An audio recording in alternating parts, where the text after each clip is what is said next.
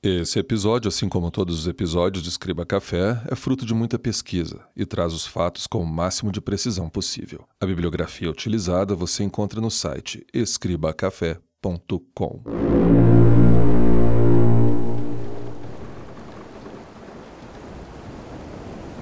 Era a noite de 15 de dezembro de 1900. O transatlântico a vapor Archer se aproximava da costa escocesa, numa região perigosa para navegar.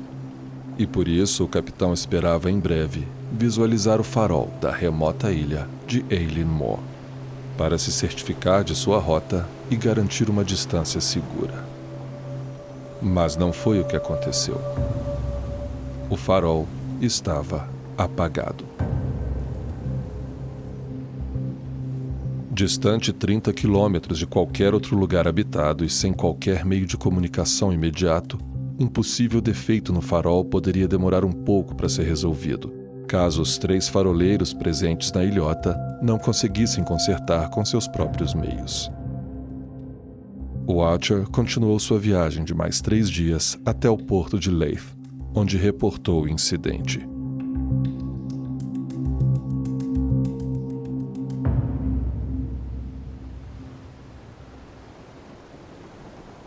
26 de dezembro de 1900, uma semana depois.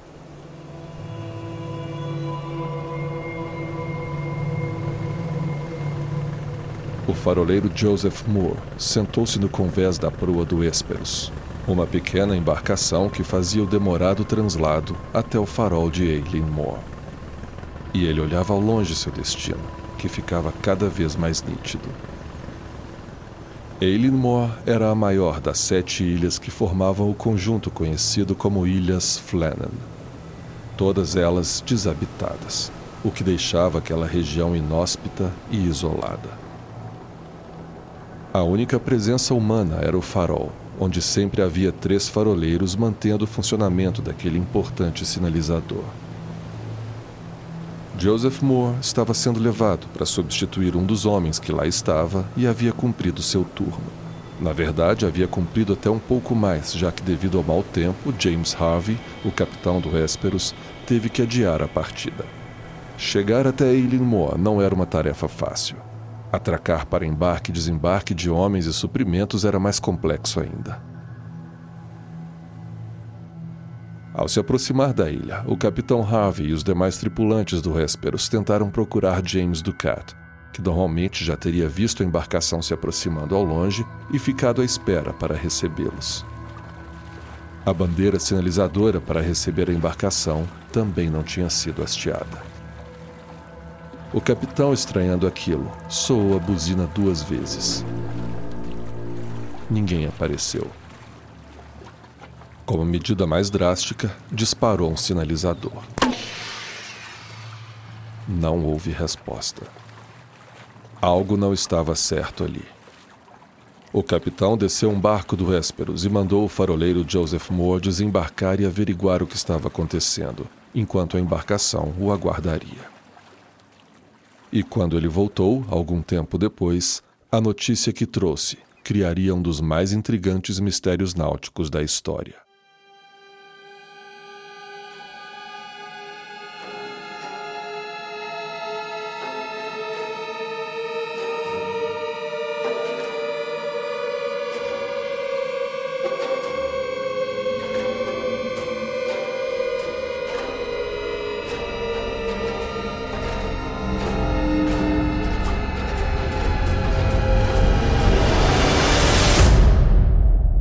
A ilha estava vazia.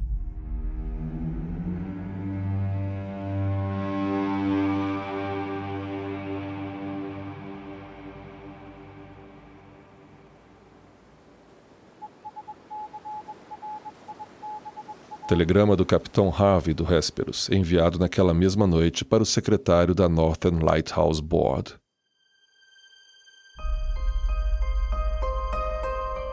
Um terrível acidente aconteceu em Flannans. Os três faroleiros desapareceram da ilha. Em nossa chegada lá esta tarde, nenhum sinal de vida foi visto na ilha. Disparei um foguete e nenhuma resposta foi dada. Consegui pousar Moore, que foi até a estação, mas não encontrou nenhum dos homens lá. Os relógios estavam parados e outros sinais indicavam que o incidente deve ter acontecido há cerca de uma semana. Coitados, eles devem ter sido jogados pelos penhascos ou afogados tentando segurar um guindaste, ou algo assim. Deixei Moore, MacDonald e três tripulantes na ilha para manter o farol aceso até que você faça outros arranjos. Não retornarei a Oban até que tenha notícias suas. Repeti esse telegrama para Muirhead, caso você não esteja em casa. Ficarei no escritório do telégrafo essa noite até o fechamento, se você quiser me telegrafar.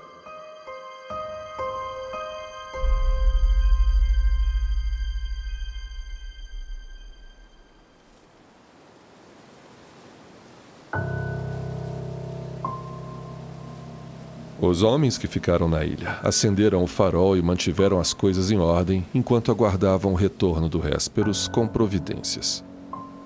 Joseph Moore havia sido a primeira testemunha e posteriormente passaria o que viu para os investigadores.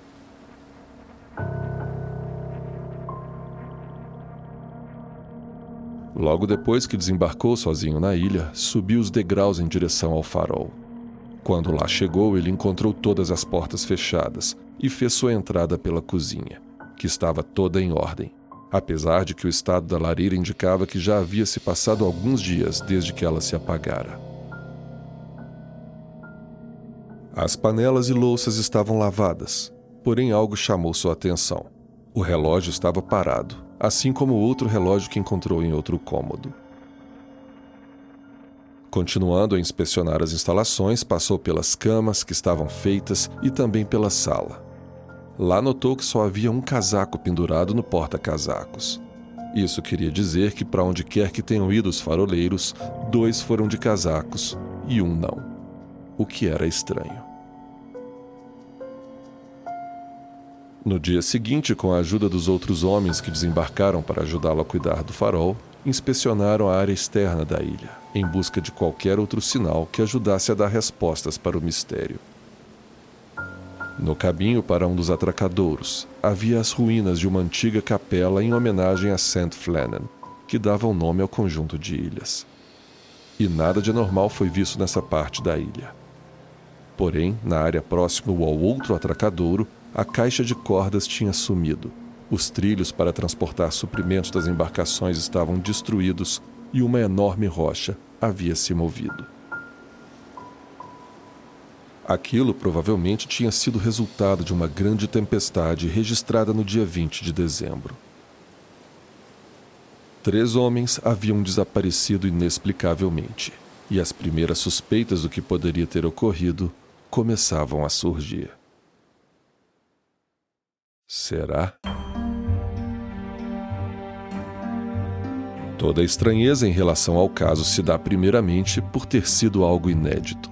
As ilhas Flannan eram isoladas e inóspitas, e o trabalho como faroleiro pode ser mental e fisicamente complexo, mas não mortal.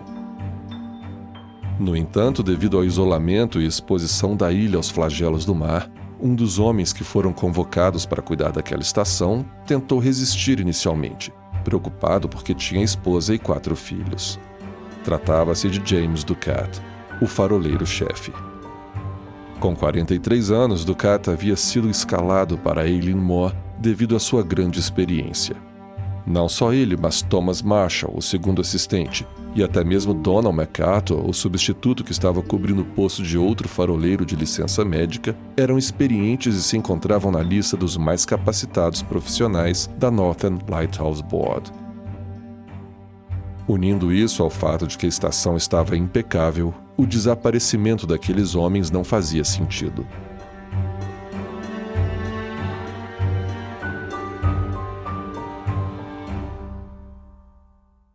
No dia 29 de dezembro, chega à ilha o superintendente Robert Muirhead, que depois de verificar o funcionamento do farol e alocar a nova equipe, começou a investigar o ocorrido.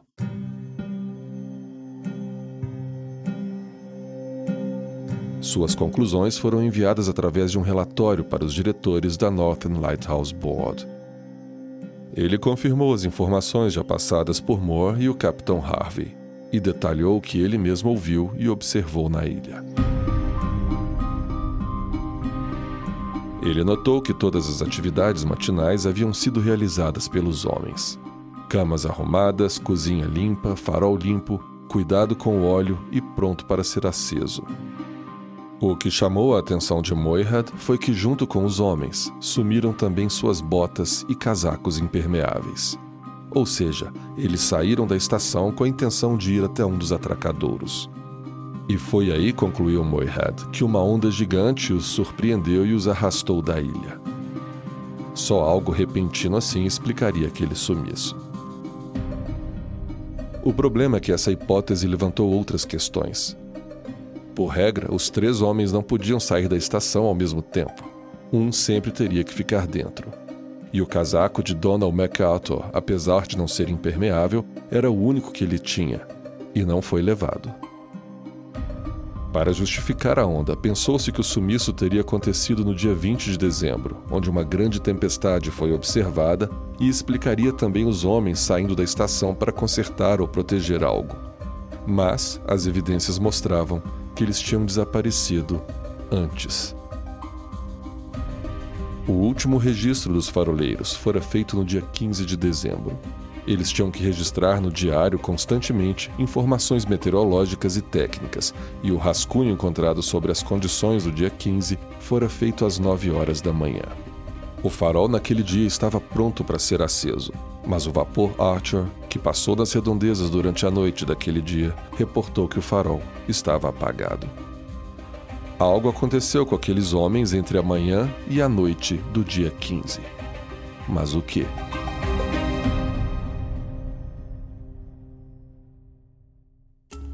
A hipótese de que uma onda os levou não foi descartada, já que, mesmo sem uma tempestade observada naquele dia, a distância que ele e Moore se encontrava poderia justificar um mau tempo súbito que não fora notado por outro posto.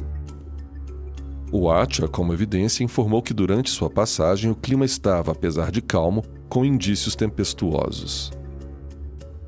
Começou então a surgir novas hipóteses durante as investigações.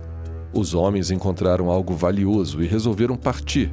Foram levados à força da ilha, ou até mesmo um deles enlouqueceu e matou os demais, se matando em seguida. Essa última hipótese pareceu a mais improvável, já que não havia indícios de qualquer agitação no farol. Ou será que havia?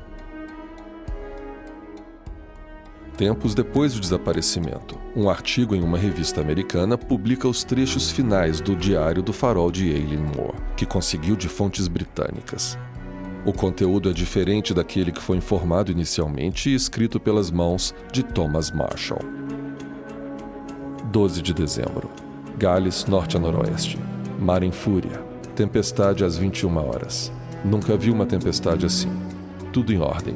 Ducati irritado, 12 horas. Tempestade ainda em fúria. Vento constante. Tempestade. Não dá para sair. Navio passou suando buzina. Podia-se ver as luzes das cabines. Ducat quieto. MacArthur chorando. 13 de dezembro. Tempestade continuou durante a noite. O vento mudou de oeste para norte. Ducat tranquilo. MacArthur orando. 12 horas. Dia cinzento. Eu, Ducat e MacArthur oramos. 15 de dezembro, 13 horas. Tempestade acabou. Tempo calmo. Deus está sobre tudo.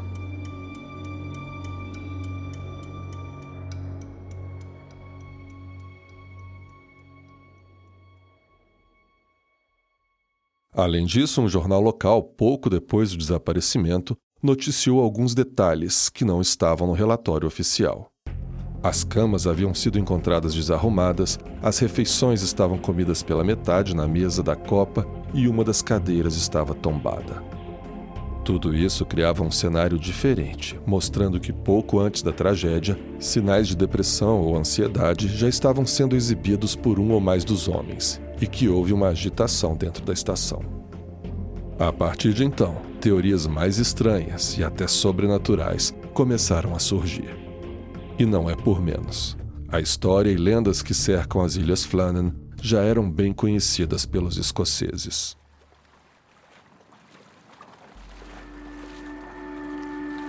Afastadas mais de 30 quilômetros de Lewis, a região habitada mais próxima, As ilhas Flannan anteriormente eram visitadas por pastores de ovelhas e também por náufragos que encontravam lá o seu fim. Eileen Moor era a maior ilha do grupo, e lá foi, por volta do século VII, o retiro de um bispo chamado Flannan, que posteriormente se tornaria santo e daria nome ao conjunto de ilhas. Lá ele ergueu uma capela. O lugar causava arrepios. Dizem que os pastores que levavam suas ovelhas para pastar nas ilhas Flannan jamais pernoitavam lá, com medo daquela região que diziam ser assombrada. Ossos peculiares já haviam sido encontrados também por lá.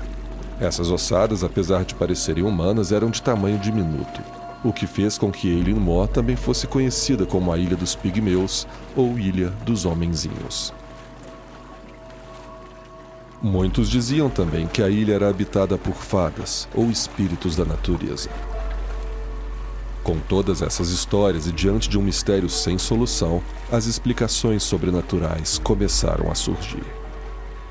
Teorias em que os homenzinhos da ilha de Eileen Moor haviam transformado os faroleiros em pássaros, ou que eles tinham sido vítimas de sacrifício humano em rituais ocultistas, se espalhavam pelo boca a boca. Mas nem mesmo as explicações absurdas respondiam todas as questões. O que teria acontecido com aqueles homens?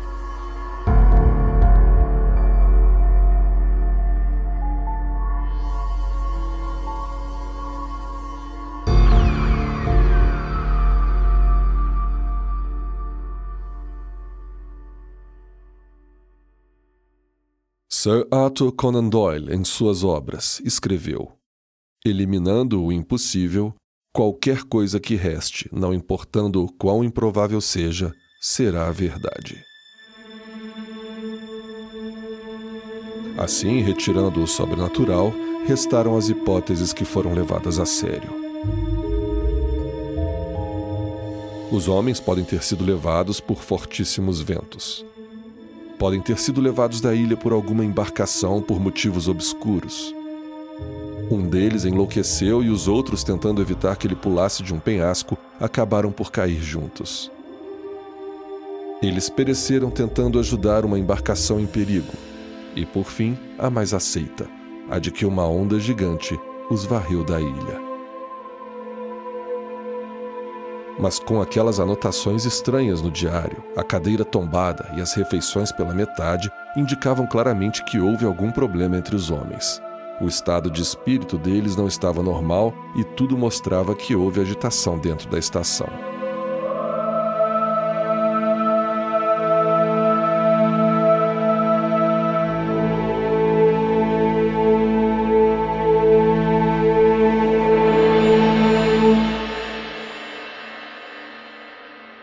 entanto, essas anomalias eram falsas.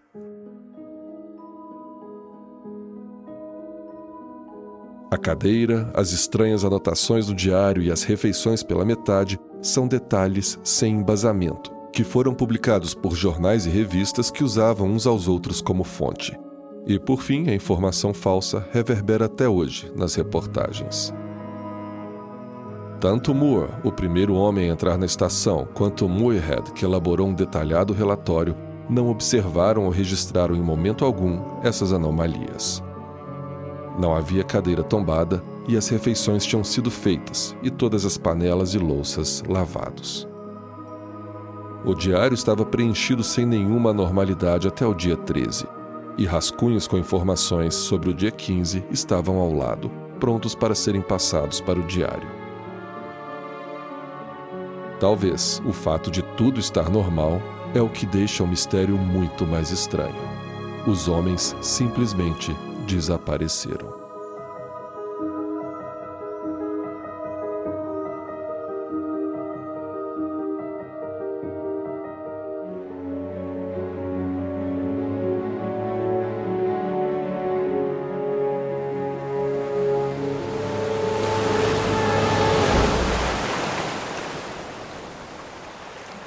Eileen Moore, 1957.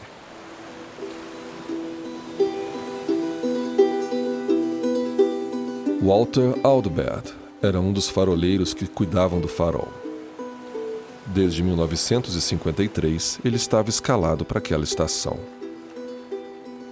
Profundo conhecedor da história ocorrida meio século antes, ele passou boa parte de seu tempo na ilha, registrando ondas e tempestades, experimentando cenários e, por fim, chegando a uma conclusão. Uma das grandes incógnitas para qualquer explicação sobre o desaparecimento era o porquê de MacArthur ter sido o único a sair da estação sem se agasalhar. E a resposta que Aldebert elaborou foi que, na verdade, inicialmente, ele não tinha saído.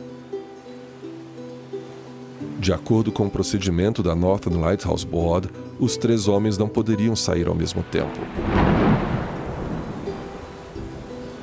Durante a tempestade, que provavelmente ocorreu no dia 15, Thomas Marshall e James Ducat colocaram suas botas e casacos impermeáveis e saíram para resguardar o equipamento e cordas, que, caso fossem levados por ventos ou ondas ou simplesmente muito danificados, impediriam o desembarque na ilha. MacArthur permaneceu na estação terminando de lavar as louças. Enquanto os dois homens trabalhavam na segurança dos equipamentos, uma onda gigante os surpreendeu e levou um deles. O outro, desesperado e sem conseguir encontrar ou ajudar o colega, correu de volta para a estação clamando pelo auxílio de MacArthur. Ao ouvir os gritos do colega e entender o que estava acontecendo, o terceiro faroleiro correu para fora, deixando o casaco ou qualquer outra coisa para trás, pois cada segundo era importante. Durante a busca ou talvez a tentativa de resgate do homem que fora levado, uma segunda onda gigante os surpreende e os varre por completo da ilha.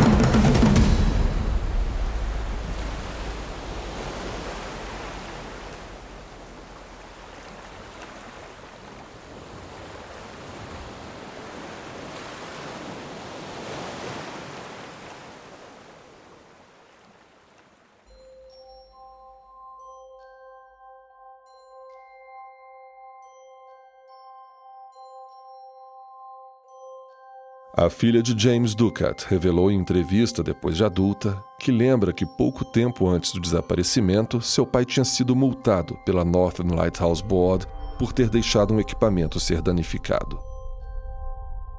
Isso explicaria o porquê de que, mesmo em uma tempestade, os homens resolveram sair da estação para evitar danos nos equipamentos.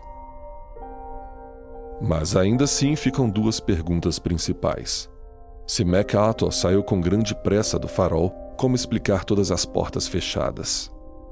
E por fim, duas raras ondas gigantes em tão pouco tempo é algo improvável, principalmente estando os dois homens já cientes daquela situação.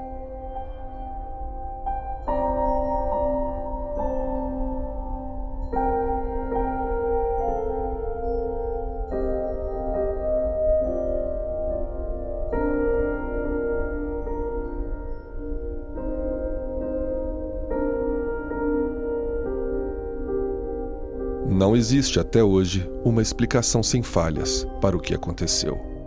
Tudo o que sabemos é que no dia 15 de dezembro de 1900, os faroleiros James Ducat, Thomas Marshall e Donald MacArthur desapareceram de forma inexplicável da ilha de Alien Moor.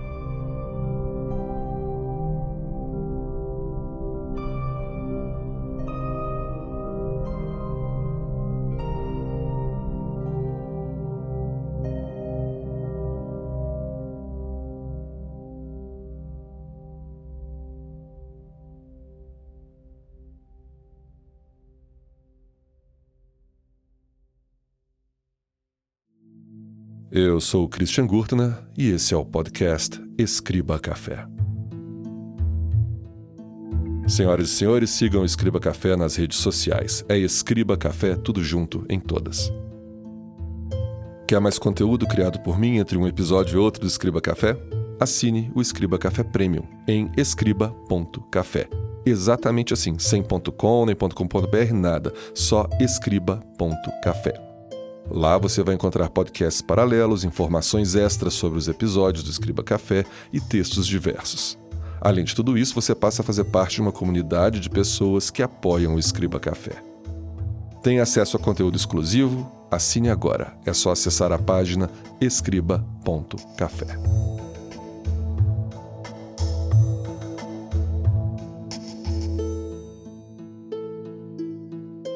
A todos que me ouvem, o meu muito obrigado, um grande abraço e fiquem em paz.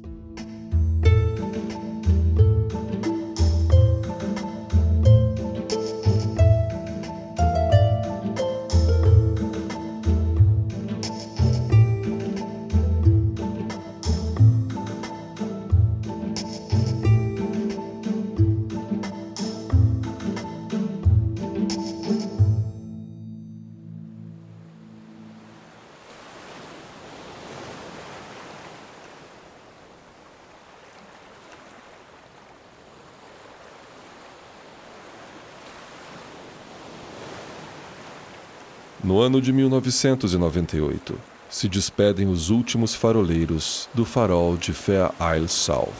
A última estação da Northern Lighthouse Board, mantida por humanos, passava então a operar automaticamente. Chegava o fim de uma era.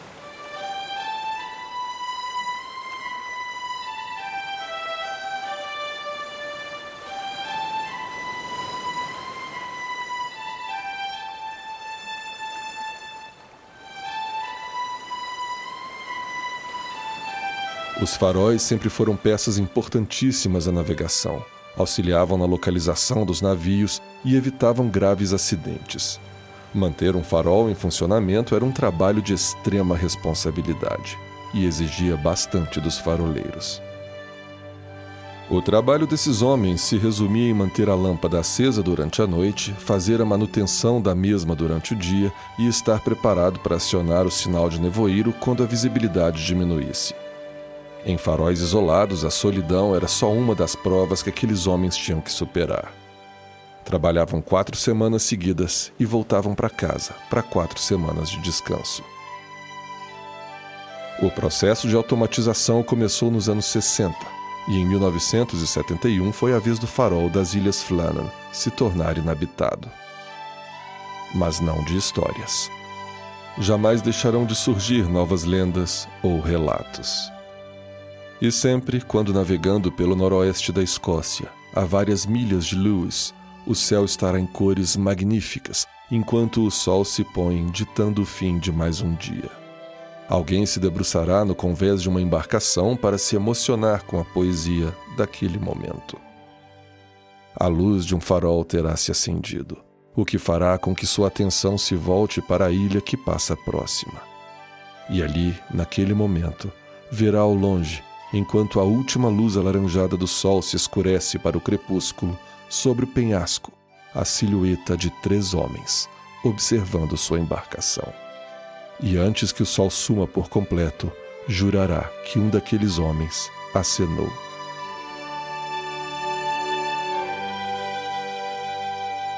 E de repente, o escuro.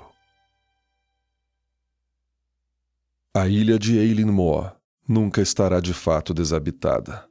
A memória daqueles três faroleiros agora vive junto com as fadas, os fantasmas, os homenzinhos e o santo.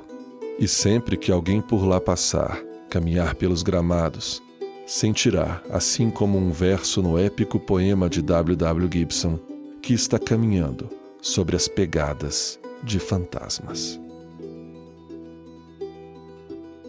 We seemed to stand an endless while, for not a word was said.